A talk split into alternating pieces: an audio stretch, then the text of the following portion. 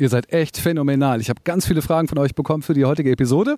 Also, was machen wir nun? 17 Fragen und 17 Antworten. Interviewhelden. Der Podcast für Fragensteller und Antwortgeber. Mit Markus Tirock. Und das bin ich und das Kuriose, ich melde mich mitten aus einem Wald beziehungsweise aus einem Park. Ich bin im Jenischpark. Wer mir nicht glaubt, kann sich das Ganze anschauen auf YouTube. Ich habe nämlich, wenn alles klappt, den Podcast auch als Videoformat auf YouTube hochgeladen und sitze wirklich, sitze ganz herrlich auf einem Baumstamm mitten im Wald.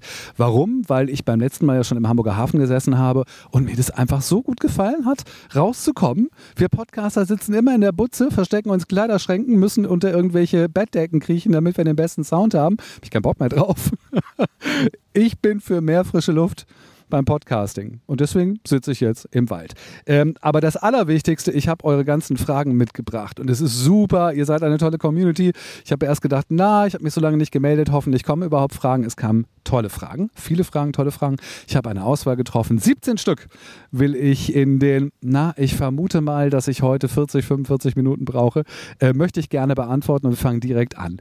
Ich freue mich über die Frage von Dirk. Dirk vom Abspecken kann jeder Podcast und er hat hat mir seine Frage auch als Audiofile geschickt und ähm, ja, hören wir mal zu, was Dirk wissen möchte. Hallo Markus, Dirk ist hier vom Abspecken kann jeder Podcast. Ja, wenn ich eins von dir gelernt habe, dann ist es bei Interviews, dass der Eingeladene sich nicht selber vorstellt, was ich natürlich auch immer berücksichtige. Was mich jetzt aber interessiert sind, was sind denn noch so drei No-Gos für Interviews? Außer dieses ein No-Gos. Ich bin ganz gespannt. Liebe Grüße, Dirk.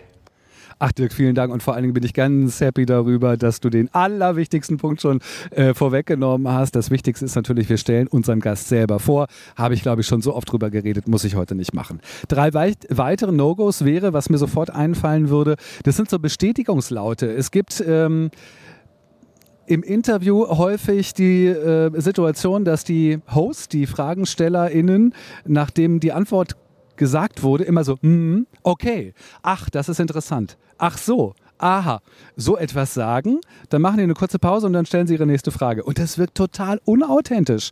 Ähm, und ich kenne das aber und ich kenne auch das Motiv. Es geht darum, dass man das Gefühl hat, man möchte so aktiv zuhören. Man möchte seinem ähm, Interviewgast natürlich das Gefühl geben, ich habe dich verstanden, das ist eine coole Antwort gewesen, Wertschätzung geben und so weiter. Ähm, braucht man gar nicht. Machen wir nämlich im normalen, natürlichen Gespräch auch nicht. Wenn wir uns unterhalten würden, du würdest was sagen, ich würde darauf einfach die nächste Frage stellen und du hättest nicht das Gefühl, dass ich dir nicht genügend Aufmerksam äh, Aufmerksamkeit oder Wertschätzung schenke, weil ich bin ja bei dir und das merkt man. Also darauf würde ich verzichten, das ist ein Punkt. Fragen selbst selbst zu beantworten, finde ich auch total ätzend. Äh, da kommt eine gute Frage, eine coole Frage, eine gute Frage irgendwie vom Fragensteller oder von der Fragestellerin und dann anstelle aufzuhören, wird die Frage selbst beantwortet und der Gast kann eigentlich nur noch sagen, ja. Eigentlich hast du ja schon alles gesagt und kannst vielleicht noch ein bisschen ausführen. Finde ich total schade. Zweiter Punkt. Und dritter Punkt, keinen Plan zu haben. Das ist ja für mich das Schlimmste. Ihr wisst ja, Interviews sind keine zufälligen Gespräche unter Freunden. Ähm, das heißt, ich habe einfach einen Plan und weiß, wo ich hin will. Ich weiß, über was ich sprechen möchte, in welcher Reihenfolge ich sprechen möchte. Das sind so drei Punkte, ähm, die finde ich wirklich wichtig und als totale No-Gos beim Thema Interview. Und vielen Dank, Dirk, für die, für die Frage. Die nächste Frage, die lese ich einfach mal vor. Ähm, und zwar kommt die Frage aus der Hauptstadt, aus Berlin. Ähm, David oder David, ich bin mir nicht ganz sicher, hat gefragt, welche Technik braucht man eigentlich für einen guten Podcast-Start?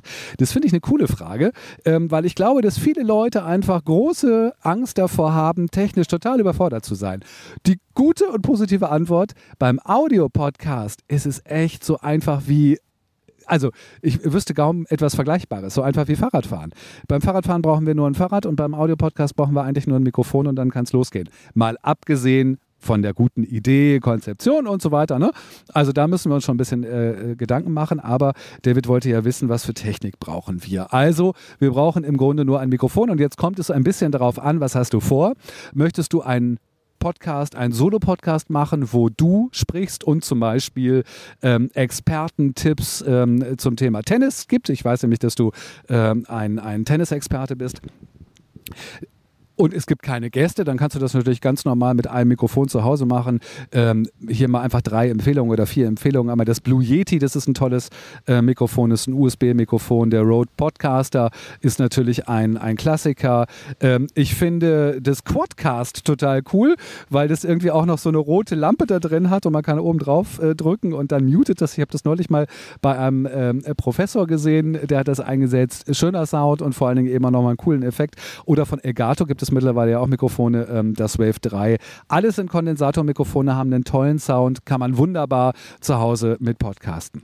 Wenn du auf dem Tennisplatz ganz gerne was machen möchtest, so wie ich jetzt im Wald stehen, dann eignet sich dieses Mikrofon, was ich in der Hand habe, natürlich mega gut. Das ist von Yellowtech, der IXM äh, Podcaster deswegen ist das so gut, weil hier drin ist eine Speicherkarte und wir nehmen sozusagen direkt auf der Speicherkarte auf. Es hat eine ganz tolle Software eingebaut, dass selbst wenn du in einem großen Stadion, im Wembley-Stadion stehen würdest und alle würden durchdrehen und johlen und pfeifen, könntest du immer noch gute Sprachaufnahmen machen, ähm, weil die Hintergrund- und Nebengeräusche sehr gut ausgefiltert werden. Und man ist natürlich total mobil.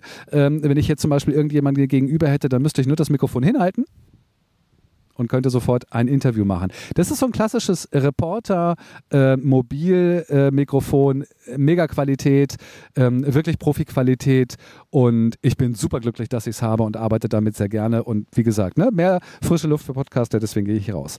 So, was kann man noch machen, wenn man natürlich Interviews machen möchte? Die macht man meistens eher im Studio. Ähm, dann bräuchte man von diesen hier zum Beispiel mehrere Mikrofone, das wäre eine Möglichkeit.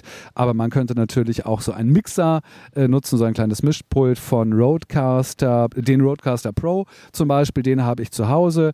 Ähm, man kann mit einem Ansteckmikrofon arbeiten. Es gibt ein Field Recorder, nennt sich der, von Zoom. Das ist auch so ein Ansteckmikrofon.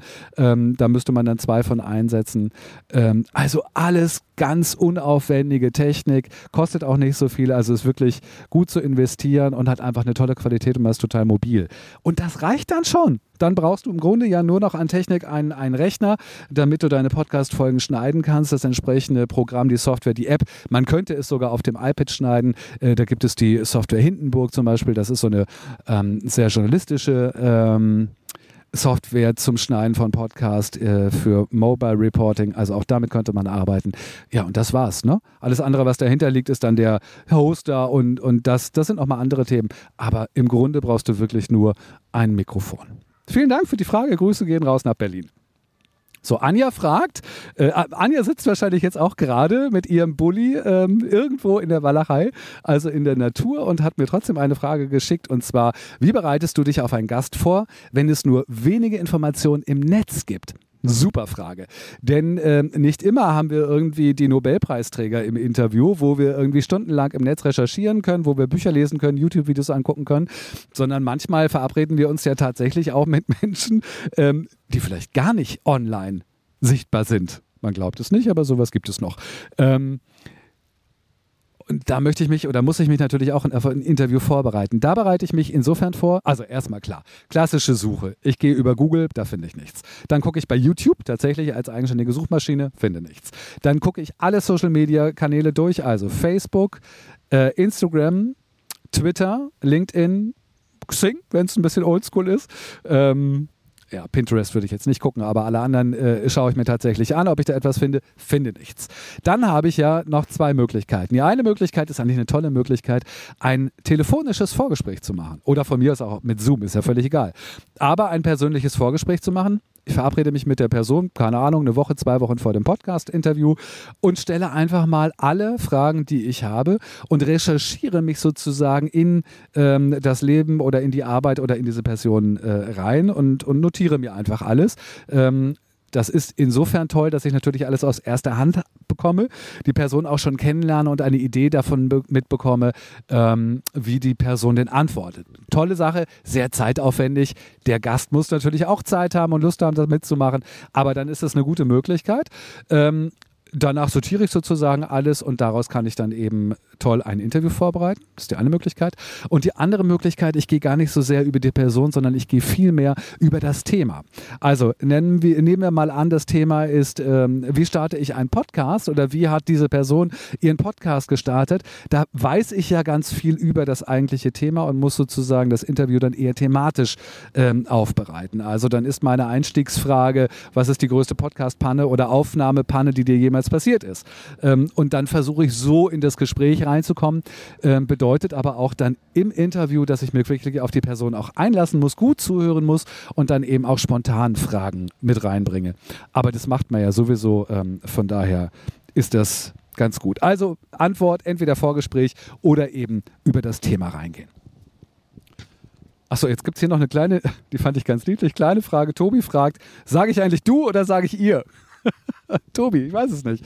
Das kommt ein bisschen darauf an. Super, ist so eine Juristenantwort. Das kommt darauf an, ähm, was du möchtest. Möchtest du eine Community ansprechen? Also möchtest du die 100.000 Followerinnen und Follower ansprechen, die ähm, dir folgen und deinen Podcast hören? Dann sagst du ihr geht es also um Community Building.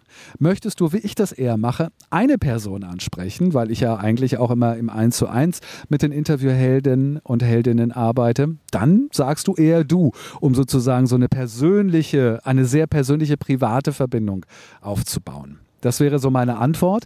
Es ist aber tatsächlich am Ende äh, hängen da so drei Gs auch dran. Zum einen ist es eine Geschmackssache. Ähm, manche mögen es überhaupt nicht, mit du angesprochen zu werden im Podcast. Das ist denen einfach zu nah. Äh, Habe ich schon gehört. Dann äh, ist das natürlich auch eine Gewohnheit, ähm, wenn wir viel Radio hören, und zwar so ganz klassisches UKW-Radio. ähm, da wird man immer, da kommt immer ihr. Da ist sozusagen immer die, die große Zuhörerschaft wird angesprochen. Deswegen glaube ich, das dritte G, so eine Generationssache, ähm, hat es eben auch was damit zu tun, was wir gewohnt sind ähm, als Generation da ich selber Radio und Fernsehen gemacht habe, kenne ich auch eher dieses Ihr. Am Anfang fiel es mir schwer, in das Du zu gehen. Mittlerweile finde ich das Du aber ganz gut ähm, und auch sehr persönlich. So, jetzt gibt es mal wieder eine Frage und zwar ist die von Anna gekommen. Ähm, Anna hat eine sehr schöne Frage, die, glaube ich, ganz viele Leute beschäftigt, die Interviews führen. Wir hören Anna mal zu. Hallo Markus, Anna hier von Furchtlos Ausdrucksstark frei. Meine Frage ist, wie kann ich Interviewgäste gut auswählen, dass sie für meine Zielgruppe Mehrwert bringen, dass mein Gast, meine Gästin ungefähr die gleiche Zielgruppe hat, aber dass es trotzdem nicht so ein Konkurrenzding ist. Also dass es ein Thema ist, was weiterhilft und gleichzeitig aber dann sozusagen sich nicht gegenseitig die Leute klaut in gewisser Weise. Das würde mich total interessieren. Wie, nach welchen Kriterien, wie kann ich noch cool irgendwie, wie und wo und wann kann ich Leute cool finden, um da guten Mehrwert zu bieten. Ich danke dir. Ciao. Schon wieder eine Frage aus der Hauptstadt. Anna, danke dir für diese Frage, die ist sehr schlau. Ich glaube, es geht ganz vielen Leuten so, dass sie nicht sicher sind, äh, wen kann ich als Gast einladen, ohne dass ich mir sozusagen die Konkurrenz ins eigene Haus hole. Ähm, das geht ja so ein bisschen, finde ich, auch in Richtung Expertiseaufbauten, Expertenstatus, Branding. Und da gibt es eine ganz tolle Kollegin von mir, die sitzt nicht in Berlin, sondern die sitzt in München. Und das ist die Martina. Martina Fuchs hat auch einen Podcast, die ist Branding-Expertin. Ähm, und ihr Podcast heißt Ausgebucht, der Weg zum Status ausgebucht. Und sie ist super. Ich habe Martina gleich von deiner Frage erzählt und habe von ihr eine tolle Antwort bekommen. Die hören wir uns auch gemeinsam an. Dazu habe ich folgende drei Tipps. Erstens, frag dich immer, wenn du Interviewgäste einlädst, wer besitzt meine Zielgruppe, mit der ich selber auch gerne arbeiten möchte. Und das muss nicht unbedingt ein Kollege sein, sondern es gibt natürlich andere Branchen oder Branchenexperten, die genau dies tun. Und wenn die dann ein spannendes, passendes Thema haben, dann lade die zum Interview ein. Tipp Nummer zwei. Such dir die besten Experten zu einem Thema die du finden kannst und die für ein Interview bereit sind, denn das ist natürlich auch ein positiver Image-Transfer auf deine eigene Expertenmarke, auf deine eigene Brand. Das heißt, ich schaue, ich suche mir immer prinzipiell die besten Experten für meine Podcast-Interviews, ähm, denn ähm, ja, ich will auch nur mit den Besten arbeiten und zum anderen aber ist es wirklich so, dass die natürlich auch in ihrem Netzwerk dann über das Interview berichten und somit entsteht einfach auch ein positiver Image-Transfer auf dich und deine eigene Brand. Und Punkt Nummer drei, statt Co Konkurrenz lieber Kollaboration. Das heißt, natürlich gibt es auch Branchenkollegen, die vielleicht Ähnliches anbieten wie du, aber das heißt ja nicht, dass die das genauso machen wie du. Und die können sehr spannende Gesprächspartner sein. Zum einen, weil sie dein eigenes Thema ergänzen oder weil du natürlich auch mit deiner Expertise deren Thema ergänzt und so natürlich auch bei deren Kunden, Hörern Interessenten in den Fokus kommst und die vielleicht genau jemanden wie dich suchen, der ihnen wieder die nächste Stufe weiterhilft. Viel Erfolg damit. Martina, ganz, ganz lieben Dank. Grüße gehen raus. Du bist jetzt gerade in, warte, lass mich überlegen. Ich habe es eben noch gewusst. Du bist noch, ah, du bist in Österreich. Ähm, hast dich nämlich auf den Weg gemacht und während des Kofferpackens hat Martina eben noch diese drei tollen Tipps rausgeholt. Haut mega. So, Anna. Und ähm, damit haben wir sozusagen, glaube ich, eine ganz gute Antwort gegeben. Ich möchte den einen Punkt nochmal aufgreifen ähm, und es sozusagen nochmal ein bisschen ausführlicher machen. Ich hatte Martina gebeten, so ganz, ganz kurzes zusammenzufassen. Und zwar ähm, den Punkt, Gäste und Experten einzuladen, die gar keine Verkaufsabsichten haben. Also die einfach keine Konkurrenten zu dir sind und trotzdem aus dem Bereich kommen. Wer ist denn das? Das können Autoren sein, die darüber geschrieben haben. Die wollen im Zweifelsfall ihr Buch verkaufen, sei es drum. Das ist, glaube ich, äh, wirst du nicht als Konkurrenzangebot empfinden. Journalistinnen und Journalisten, die einfach darüber berichtet haben. WissenschaftlerInnen, die dazu forschen ähm, und sich natürlich mega damit auskennen. Dann gibt es Role Models, es gibt Influencer, es gibt andere Experten, die so Randgebiete belegen, die du wunderbar einladen kannst, ohne dass diese Konkurrenzsituation entsteht.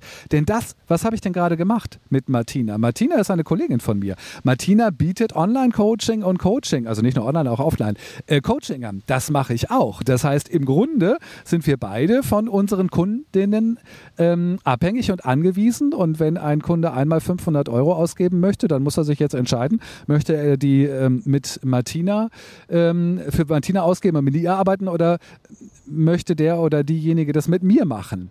Ähm, denn natürlich haben wir Deckungsgleichheiten in einigen Bereichen, wenn wir über äh, Branding im Podcast sprechen. Da kann ich sicherlich sehr kompetente Auskunft geben. Martina kann es natürlich auch. So, also wir sind schon irgendwie Konkurrenten, aber doch sind wir so, so weit voneinander entfernt. Ähm, dass es völlig in Ordnung ist, sich gegenseitig zu interviewen. Und das finde ich, finde ich ganz schlau. Also, ähm, ich glaube, es hat ein bisschen was auch mit Mindset zu tun, auch das Gefühl, gar nicht in dieses Gefühl zu gehen, da ist jemand, der nimmt mir irgendetwas weg, sondern ich glaube eher, ähm, dass die Kunden sich schon auch die richtige Person suchen. Die werden dich finden, da bin ich mir sicher. Die werden Martina finden, die werden mich finden und wir werden alle ähm, äh, unser Auskommen damit haben. Also, meine Antwort sei ein bisschen mutiger, lad dir gute Leute ein, aber ich finde es gut, äh, sei auch sensibel und überleg mal oder schau mal, wo gibt es Leute, wo gibt es Experten, die eben keine Verkaufsaussichten haben oder Kollegen, die eben nicht so nah dran sind. So, äh, bestes Beispiel ähm, hier Gordon Schönwälder. Unser lieber Gordon, kennen wir doch alle. Gordon und ich interviewen uns auch gegenseitig. Wir sind in einem recht nahen Bereich unterwegs und trotzdem haben wir gar kein Problem damit, sondern haben auch schon Kooperationen gemacht, haben Workshop-Tage gemeinsam gemacht, ähm, sind befreundet, freuen uns für den anderen, wenn es irgendwie einen Job gibt, wenn es Kunden gibt. Also von daher, ähm, ich glaube, da kann man mit einem ganz guten und mit einem ganz positiven Gefühl reingehen. Und die nächste Frage kommt aus Düsseldorf von Birgit. Sie fragt, wie schaffe ich es eigentlich, Fragen zu stellen, deren Antwort ich schon weiß und dabei nicht als dumm oder unwissend dazustehen? Sehr gute Frage. Wir sind Experte, Expertin, haben einen Interviewgast und stellen Fragen für die Community, deren Antwort wir natürlich kennen.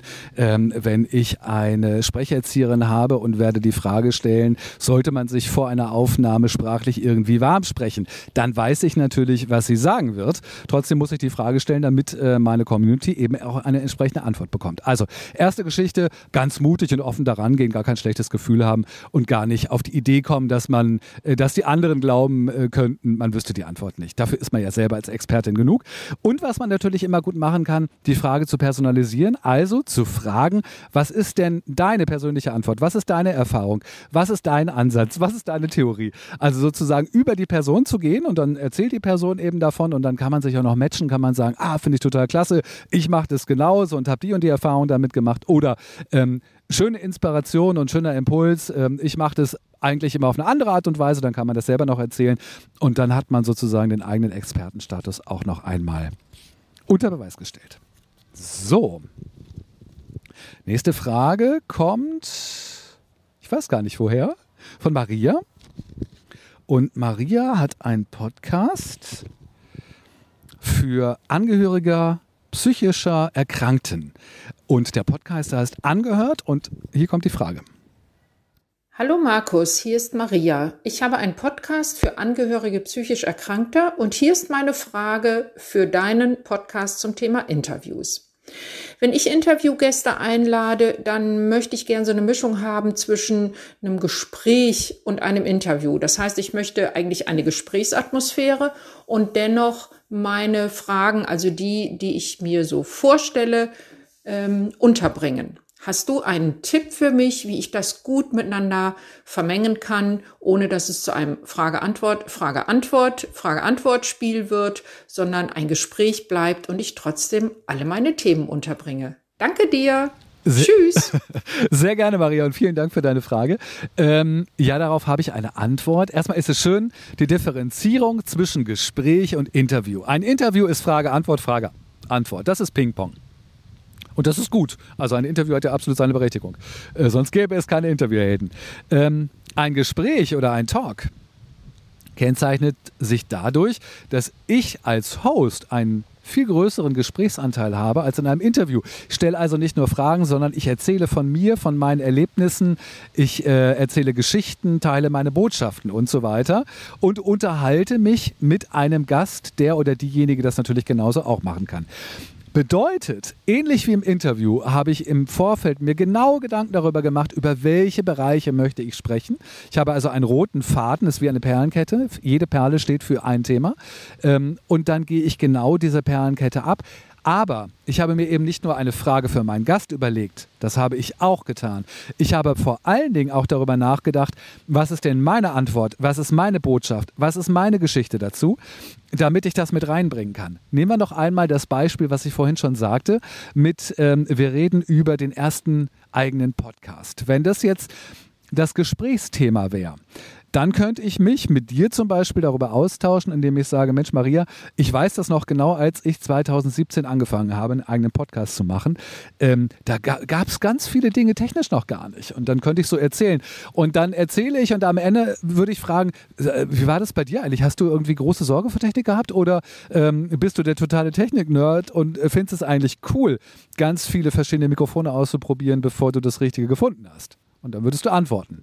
Ähm, und dann würden wir in dieses Gespräch reingehen. Irgendwann ist dieses Thema abgeschlossen und wir würden quasi zur nächsten Perle kommen und wir würden das nächste Thema dann eben besprechen. Ähm, das nächste Thema könnte zum Beispiel sein ähm, Pleiten, Pech und Pannen. Also was ist uns quasi alles schon beim Podcasting passiert? Das dritte Thema könnte sein ähm, gute Interviewgäste, dass wir uns darüber austauschen.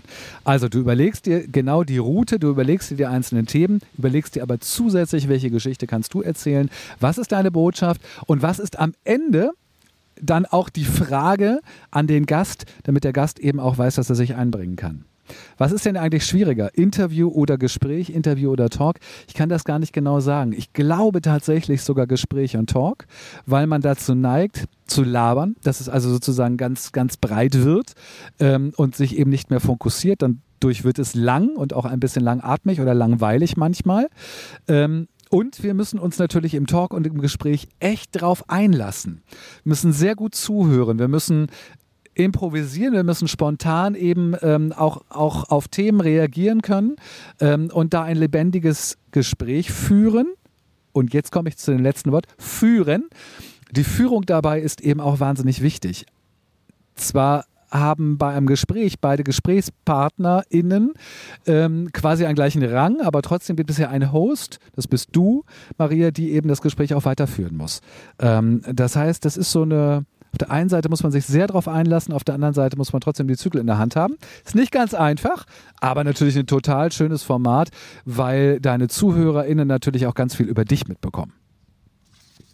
Die nächste Frage von Tom, die passt ganz gut dazu. Der schreibt, ähm, wie unterbreche ich eigentlich einen Gast? Darf ich das überhaupt oder ist das unhöflich? Oh, bitte, unterbrech den Gast. Wenn der Gast zu lange redet und zu langweilig redet, wenn du sagst, oh mein Gott, meine Community ist ja fast eingeschlafen, dann unterbrech den Gast ähm, gerne. Und zwar auch mit einem guten, positiven Gefühl. Ich glaube, das ist wichtig, ähm, dass wir da quasi die richtige Emotion mit reinbringen.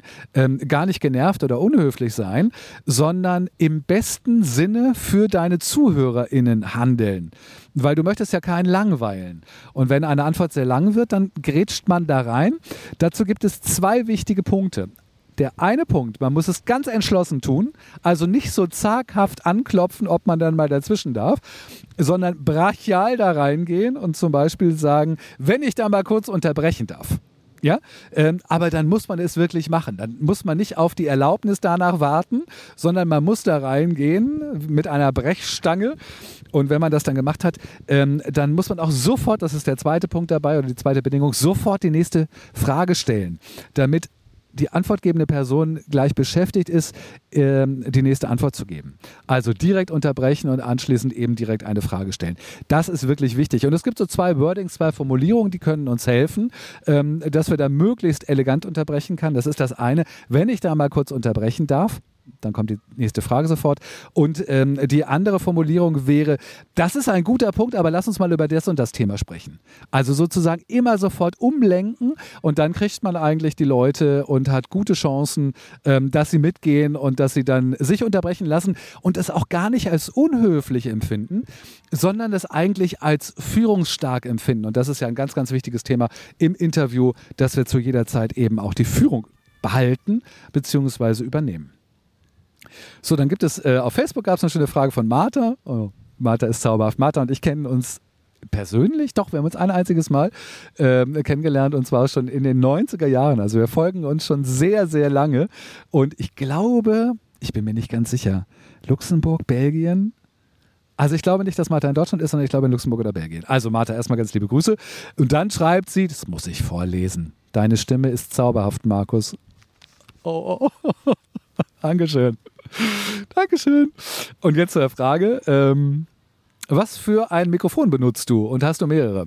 Also, dass meine Stimme zauberhaft ist, hat natürlich auch was mit dem Mikrofon zu tun, die natürlich ganz gut sind.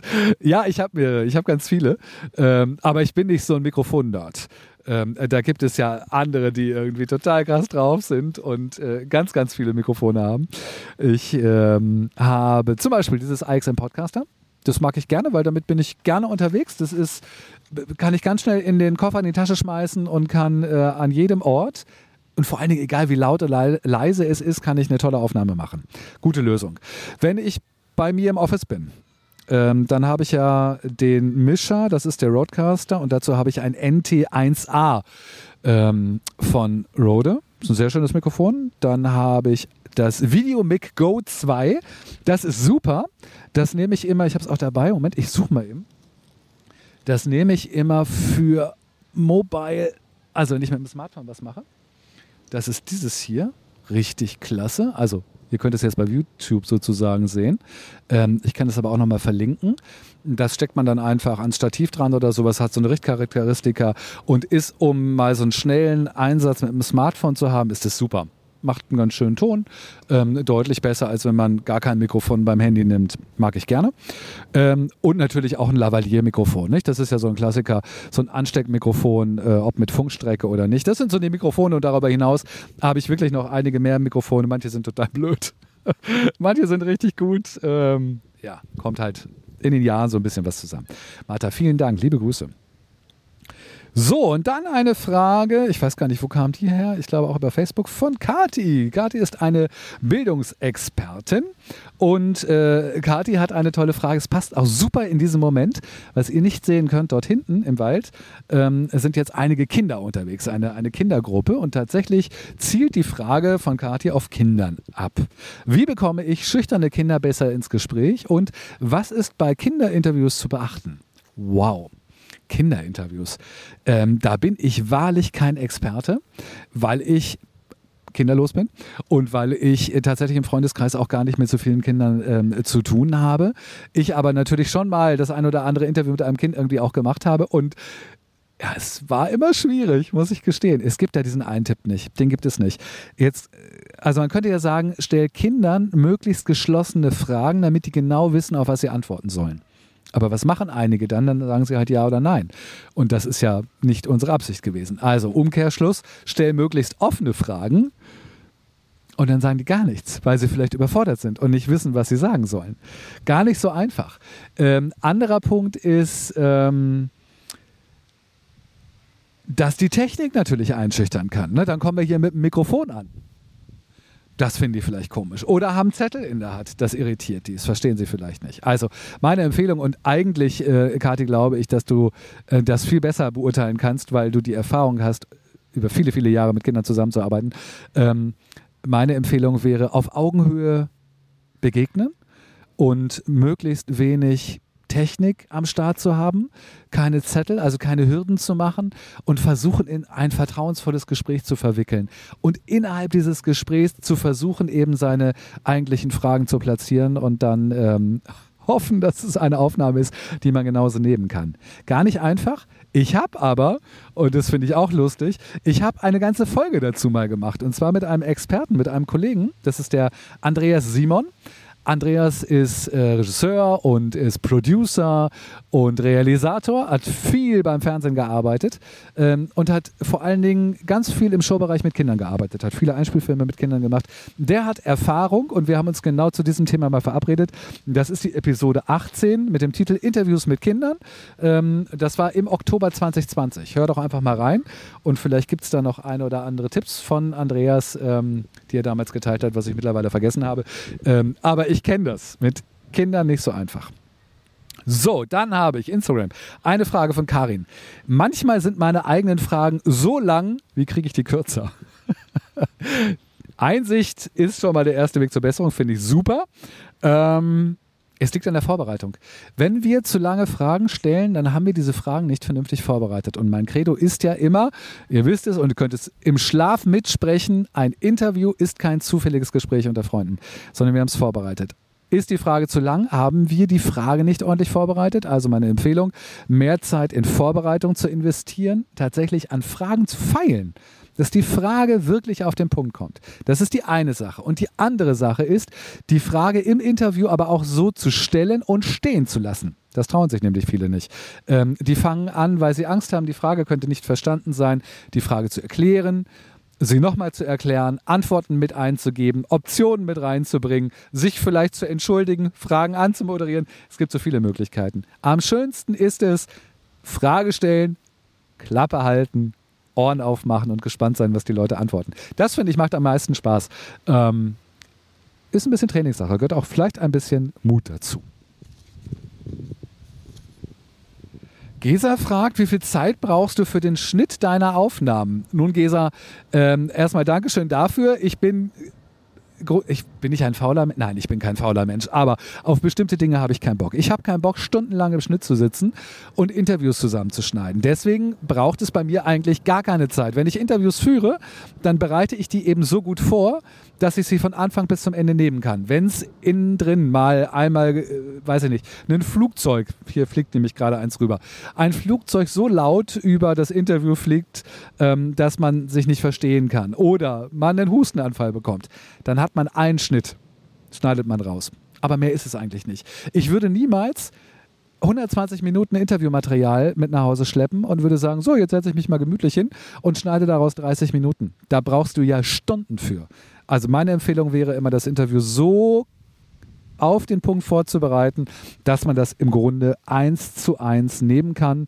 Ähm, und dann braucht es eben auch nicht mehr viel. Dann macht man da noch einen Opener und einen Closer davor ähm, und dann ist es auch in Ordnung. Geht also ganz schnell. So, jetzt habe ich von Michel zwei Fragen. Michel äh, hat auch einen Podcast, einen coolen Podcast, wie ich finde. Ähm, also vom Thema her total spitz aufgestellt. Der heißt Leica Enthusiast Podcast. Also ähm, Michel ist Fotograf und macht einen Podcast zum Thema Leica Leidenschaft. Äh, seine Frage ist, er hat zwei Fragen gestellt. Seine erste Frage ist, wie viel Nachbearbeitung bei den IXM Podcaster Aufnahmen brauchst du, also bei diesem Mikrofon. Ähm, da sind ja schon fast zu wenig Nebengeräusche. Ich habe ja dieses Mikrofon beim letzten Mal ähm, aus dem Hamburger Hafen genutzt und ich habe da gar nichts nachbearbeitet. Ich habe da keinen Filter drauf gemacht, ich habe da nichts rausgefiltert oder sowas. Das ist halt wirklich das Besondere an diesem Mikrofon, ähm, dass es mit einer so guten Software ausgestattet ist, dass solche Geräusche ausgefiltert werden. Das bedeutet, und ich habe das ja auch mal gemacht, ich habe mich ja mal am Hamburger Hauptbahnhof neben einen ausfahrenden ICE gestellt. Und zwar vorne am Triebwagen. Ähm, und es ist irre laut. Es ist so laut, dass mein eigenes Ohr, nee, wie sagt man? Dass man das eigene Wort nicht versteht. So war es auch. Das Mikrofon hier, das AXM, hat mich aber sehr wohl verstanden und hat eine wirklich nutzbare Aufnahme gebracht, wo im Hintergrund eben dieser ICE zu hören war, aber eben nur im Hintergrund. Und das habe ich nicht nachgeregelt. Es ist fantastisch. Also man kann sich damit eben auch in ein Fußballstadion stellen oder auf ein Konzert oder wo auch immer hin. Ähm, es filtert eben sehr viel raus. Das war die eine Frage. Und die zweite Frage von Michel heißt, ah, das ist auch interessant.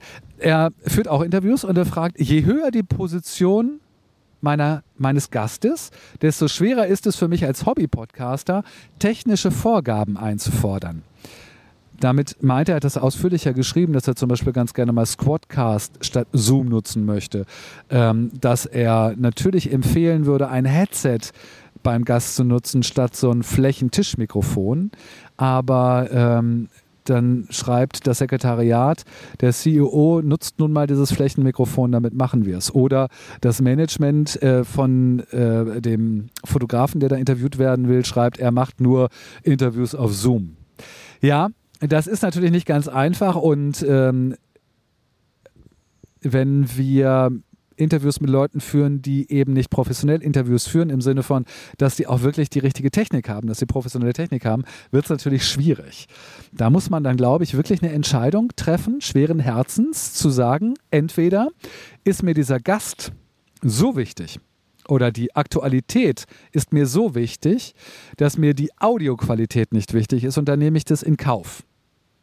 Oder ich muss sagen, naja, ich möchte ja eigentlich einen qualitativ anspruchsvollen Podcast machen mit einer guten Soundqualität. Ähm, dann geht es nun mal nicht mit einem Flächenmikrofon. Das ist ja auch eine Entscheidung, die man treffen kann. Muss man nur dann auch durchziehen. Ähm, und eine dritte Möglichkeit besteht eigentlich auch noch, und zwar wäre die dritte Möglichkeit, ähm, dass man hingeht und sagt, naja, dann nehme ich halt meinen Kram mit und besuche diesen Gast und führe dieses Interview direkt vor Ort. Das geht natürlich nicht immer, aber ab und zu geht das natürlich, wenn es nicht so weit weg ist oder vielleicht kann man das eine oder andere. ich muss gerade lachen, ich kriege gerade Besuch von einem ganz niedlichen Hund und Frauchen ist gerade dabei und sammelt Hundchen wieder ein. Alles gut, ist gar kein Problem. Ich habe selber eine Hundemaus und habe großes Verständnis. Das macht nichts, vielen Dank. Also ich bin umgeben von Hundefreunden hier mitten im Jenischpark und das ist ja auch sehr schön. Kommen wir noch einmal ganz kurz zu der Frage zurück, wie funktioniert das mit dem Interview?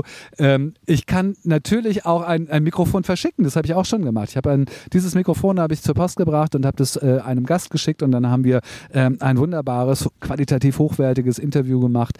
Das geht natürlich nicht immer, aber ich glaube, man muss eben diese Grundsatzentscheidung treffen für Qualität oder für Aktualität und dann finden sich bestimmt noch andere Möglichkeiten. Michel, vielen Dank dafür. So, jetzt habe ich ja schon ganz schön viel gesabbelt. Ne? Jetzt gibt es noch eine, und zwar Valentin. Jetzt muss ich mal kurz mein iPad an den Start bringen. Es gibt noch eine Frage, die kam per Audio. Von Valentin. Valentin hat gerade mit einer äh, Kollegin zusammen, Fritzi, einen Podcast gestartet und der heißt einfach Fröhlich Leben Podcast. Hallo Markus, hier ist der Valentin von Einfach Fröhlich Leben Podcast.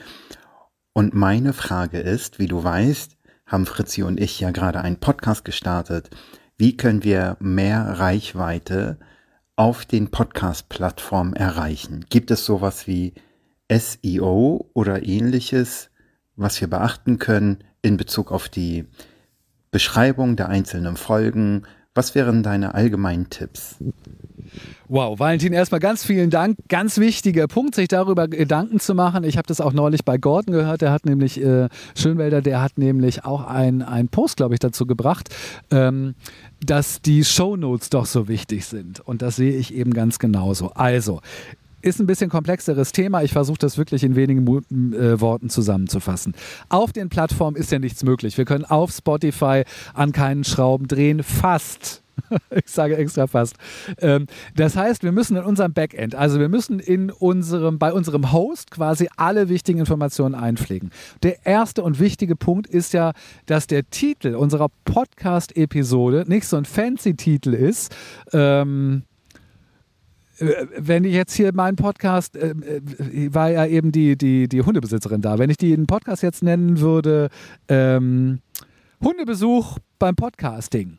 Ja, da hat ja gar keiner eine Idee davon, um was es gehen soll. Das würde sich nicht eignen. Von daher ist der Titel wichtig. Der Titel muss sozusagen wirklich schon Lust darauf machen und soll mir schon so viele Informationen geben, damit ich, Erwartungshaltungsmanagement, damit ich weiß, was mich in diesem Podcast eben erwartet. Finde ich einen wichtigen Punkt, machen viele nicht. Also hat das schon etwas mit äh, SEO zu tun, einen richtigen Titel und einen richtigen Untertitel auszuwählen. Zweiter Punkt, die Podcast-Episodenbeschreibung ist natürlich auch wichtig. Ähm, je spitzer, je genauer genauer, je konkreter, je lösungsorientierter oder je problemorientierter das ist, ähm, desto eher fühle ich mich natürlich angesprochen und weiß auch, was in diesem Podcast mich erwartet. Wenn ich zum Beispiel eine Schmerzpatientin bin ähm, und kriege mit in der Beschreibung, es geht hier um äh, einfache körperliche Übungen, die ich machen kann, damit es mir besser geht, habe ich natürlich eine höhere Motivation, ähm, als wenn da einfach nur so allgemein steht, äh, Leben mit Schmerzen. Ja? Ähm, also je konkreter, desto besser, glaube ich, in dem Punkt. Ähm, dann sollte natürlich auch in der Podcast-Beschreibung, also in der grundsätzlichen Beschreibung, die sollte natürlich auch so gut gemacht sein, ähm, dass sie möglichst spezifisch und konkret ist und auch nicht zu allgemein. Und auch dort sollte schon ein Hinweis äh, dabei sein, damit ich den Kontakt auch aufnehmen kann. Also eine, eine URL, ein, ein Link, ähm, entweder zu einem Profil oder zu einer Homepage oder so etwas. Und da habe ich mal nachgeschaut, lieber Valentin, das ist bei euch, glaube ich, auch nicht der Fall. Also in der Podcast beschreiben, nicht in der Episodenbeschreibung, sondern in der Podcast-Beschreibung. Da sollte man sich auf jeden Fall große Mühe geben, das richtig äh, gut hinzubekommen und nicht zu allgemein zu machen. Ähm, also wir reden über, wir reden über das Leben, ist nice, ähm, bringt mich aber, glaube ich, in dem Punkt gar nicht weiter. Nächster Punkt, der wirklich wichtig ist, finde ich, einen Trailer zu produzieren. Ähm, habe ich bei euch geschaut, gibt es glaube ich auch noch nicht. Den würde ich auf jeden Fall machen, einen Trailer. Äh, den kann man bei seinem Host quasi wie eine Folge hochladen. Dann gibt es da irgendwo so einen Haken, wo man sagt, diese Folge ist keine Folge oder keine Episode, sondern ein Trailer. Ähm, und der Trailer wird dann zum Beispiel bei Spotify ganz oben angeheftet. Der ist dann dauerhaft sichtbar, egal was für eine Episode ähm, dahinter kommt. Der bleibt dann immer da. Und da kann man, ähnlich wie man das ja bei Netflix auch kennt, innerhalb von einer Minute 1,30 oder sowas auf den Punkt wirklich kurz erzählen, was ist der Podcast, was erwarten die Leute, was können die Leute erwarten. Ähm, da stellt man sich kurz vor, da hört man die eigene Stimme. Ich glaube, das ist ein guter Einstieg und wenn man das so gut macht, dass die Leute Bock darauf haben, zu wissen, was in den einzelnen Episoden ist und dann auch noch einen guten Episodentitel es gibt, dann äh, habt ihr wirklich alles gemacht. So, ähm, man wünscht sich ja immer, dass man von der Podcast-Plattform auch vorgeschlagen wird. Das ist natürlich mega. Es gelingt einem bloß in den seltensten Fällen. Woran liegt das? Das liegt natürlich daran, ähm, dass auch so ein, ein, äh, ein Plattformbetreiber, also die Redaktion, muss natürlich aufmerksam auf meinen Podcast werden. Und äh, die werden dann aufmerksam, wenn halt wahnsinnig viele Follower auf einmal diesen Podcast anhören. Da gab es vor einiger Zeit ein schönes Beispiel von der wunderbaren äh, Kollegin und Podcasterin und Therapeutin, äh, psychologischen Therapeutin, ähm, Franka Ceruti. Franka hat einen ganz tollen Podcast, Podcasts to Go. Den macht sie schon ganz lange. In den letzten Monaten ist der abgegangen wie Schmitz Katze und ist in den ähm, Charts ganz weit vorne. Ich glaube sogar auf Platz 1, hat, hat ganz viele andere überholt, weil er so gut ist und da ist er absolut zurecht. Ähm, allerdings hat sie das sozusagen nicht dadurch erreicht, dass sie ganz normal eben all die Tipps äh, berücksichtigt, die ich gerade erzählt habe, sondern da ist es dazu gekommen, dass prominente Persönlichkeiten, die auch einen Podcast haben, über ihren Podcast gesprochen haben. Das war der Fotograf Paul Ripke, äh, hat sich, glaube ich, ganz positiv über ihren Podcast ähm, ausgelassen und der Comedian Felix Lobrecht, der hat das auch gemacht. Naja, klar, ich meine, die haben eine Million Reichweite ähm, und dann kommen natürlich ganz viele Leute und denken so, oh, das ist ja cool, da wird eine coole Empfehlung ausgesprochen, das höre ich mir an. Das ist natürlich mega. Ähm, und natürlich ein ganz großes Glück funktioniert eben auch nur, wenn man dann auch liefert. Das tut Franka allemal. Ähm, also wenn du diesen Podcast ähm, Psychologie Tugo noch nicht kennst, hör ihn auf jeden Fall mal ran. Und schon hat sie wieder neue Follower dazu gewonnen. Ähm, also das ist natürlich wäre toll, wenn andere quasi deinen oder euren Podcast auch empfehlen würden. Das kann man ja auch provozieren. Man kann ja auch quasi als Gast woanders in andere Podcast-Formate auftauchen und dann eben über den eigenen Podcast sprechen. Und ansonsten geht es halt darum, wirklich Marketing zu machen, Podcast-Marketing. Dazu gehört eine Landingpage. Habt ihr eine Landingpage, äh, Valentin und Fritzi? Ich bin mir nicht sicher, ähm, wo man sozusagen den ganzen Traffic draufbringt, ähm, wo der Podcast eben auch auf der Seite hörbar gemacht wird ähm, und wo ich aber eben auch auf meine Plattform gehen kann, auf Spotify, auf Apple Podcasts und so weiter. Ich glaube, das ist ganz wichtig, dass man da eine gute Landingpage hat ähm, mit einer einfachen ähm, URL, die man überall verlinken kann, um den Traffic darauf zu bringen. Was gibt es noch? Man kann in seinem ähm, E-Mail-Signatur einfach reinschreiben, hey, kennst du meinen neuen Podcast schon? Und dann gibt es eben die Verlinkung zur Landingpage. Wie viele E-Mails verschicken wir jeden Tag? Ist also eigentlich ein ganz guter Kanal, um äh, selber noch ein bisschen Podcast-Marketing zu machen. Klar, auf den Social Media Seiten allemal und zwar auf allen Seiten. Das heißt, auch wenn ich ein privates Profil habe, ähm, da würde ich natürlich den Podcast mit verlinken. Und auch hier würde ich die URL von meiner Landingpage draufpacken, damit die Leute sozusagen in der Bio direkt auf die Landingpage gehen können. Ähm, darüber hinaus kann man natürlich, das ist sozusagen der große Klassiker, ein Blog aufbauen, der dann tatsächlich SEO-optimierte Texte äh, enthält. Das ist ein großes Thema auch nicht ganz, so einfach, glaube ich, bin ich auch kein Experte. Man kann Newsletter machen und man kann eben auf allen möglichen Kanälen über seinen eigenen Podcast erzählen. So, ihr Lieben, ich weiß gar nicht, wie viel ich jetzt erzählt habe. Ich habe mir den Mund fusselig geredet, aber ich fand es total gut. Es hat mir großen Spaß gemacht. Ich danke euch ganz herzlich für all die Fragen, die ihr mir geschickt habt. Das machen wir bestimmt äh, demnächst noch einmal. Und ähm, Ansonsten würde ich mich freuen, wenn wir uns weiterhin vernetzen und verlinken auf Instagram. Dort findet ihr mich unter Markus Tirock in einem Wort äh, zusammengeschrieben. Ähm, wenn wir da noch nicht befreundet sein sollten, dann sollten wir das auf jeden Fall ändern. Ähm, taggt mich da mal. Und dann sage ich vielen Dank fürs Zuhören. Ganz liebe Grüße aus dem Jenischpark in Hamburg. Das Ganze gibt es auch auf YouTube, wenn wir uns nochmal sehen wollen, ähm, auf meinem Kanal. Da findet ihr auch alles. Und ähm, ja, Call to Action gibt es heute nicht. Guck mal, jetzt habe ich mich so gut vorbereitet, aber so richtig Gedanken über das Ende habe ich mir nicht gemacht. Man sollte, das ist ja mein Tipp, einfach zu Ende kommen. Deswegen sage ich vielen Dank und bis zum nächsten Mal. Ciao, euer Markus. Interviewhelden, der Podcast für Fragensteller und Antwortgeber mit Markus Tirock.